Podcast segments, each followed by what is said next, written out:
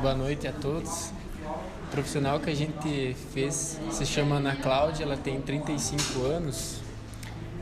O que pensa e sente? Ela se sente uma pessoa influente e confiante. O que ela ouve? Ela tem facilidade de entender e solucionar problemas. Né? Ela, numa conversa, ela consegue entender a essência das ideias, o que fala e faz. Ela tem capacidade de motivar as pessoas e auxilia no crescimento profissional de seus colegas. O que ela vê, ela vê um futuro promissor com bastantes desafios, mas ela se sente uma pessoa qualificada para vencer esses desafios.